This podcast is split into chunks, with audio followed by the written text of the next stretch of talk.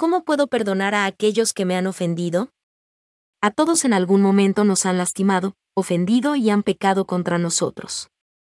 ¿Cómo debemos responder cuando ocurren tales ofensas? De acuerdo con la Biblia, debemos perdonar. Efesios 4:32 dice, antes sed benignos unos con otros, misericordiosos, perdonándoos unos a otros, como Dios también os perdonó a vosotros en Cristo. Igualmente, Colosenses 3:13 declara, soportándoos unos a otros, y perdonándoos unos a otros si alguno tuviere queja contra otro.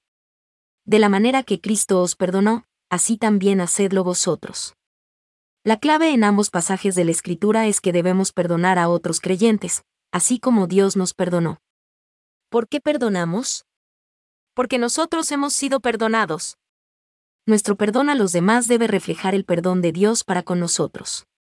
Para perdonar a los que pecan contra nosotros, primero debemos entender el perdón de Dios.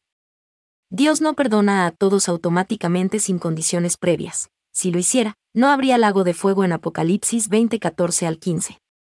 El perdón, correctamente entendido, implica arrepentimiento por parte del pecador y amor y gracia por parte de Dios. El amor y la gracia están ahí, pero a menudo falta el arrepentimiento. Así que, el mandato de la Biblia de que nos perdonemos unos a otros no significa que ignoremos el pecado. Significa que, con gusto, con gracia y amor extendemos el perdón a aquellos que se arrepienten. Siempre estamos dispuestos a perdonar cuando se nos da la oportunidad. No solo siete veces, sino setenta veces siete veces. Mateo 18:22.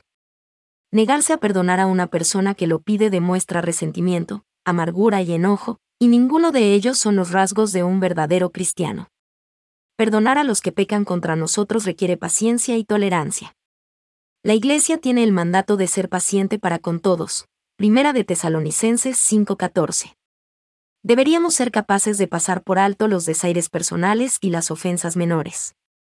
Jesús dijo, a cualquiera que te hiera en la mejilla derecha, vuélvele también la otra. Mateo 5:39. No todas las bofetadas necesitan una respuesta. Perdonar a aquellos que pecan contra nosotros requiere el poder transformador de Dios en nuestras vidas. Hay algo profundo en la naturaleza humana caída que tiene sed de venganza e insta a pagar con la misma moneda. Naturalmente, queremos causar el mismo tipo de lesión a aquel que nos maltrató, ojo por ojo parece justo. En Cristo, sin embargo, se nos ha dado el poder de amar a nuestros enemigos, hacer el bien a los que nos odian, bendecir a los que nos maldicen y orar por los que nos hacen daño. Ver Lucas 6, 27 al 28. Jesús nos da un corazón que está dispuesto a perdonar y que obrará buscando ese propósito. Cuando vemos la enorme misericordia de Dios al perdonarnos todas nuestras transgresiones, nos damos cuenta de que no tenemos derecho a retener esta gracia para con otros. Hemos pecado infinitamente más contra Dios que lo que cualquier persona pueda pecar contra nosotros. La parábola de Jesús en Mateo 18, 23 al 35 es una poderosa ilustración de esta verdad. Dios promete que cuando venimos a Él pidiéndole perdón, Él nos lo concede gratuitamente. Primera de Juan 1.9. El perdón que otorguemos no debe tener límites, de la misma manera que el perdón de Dios es ilimitado. Lucas 17, 3 al 4.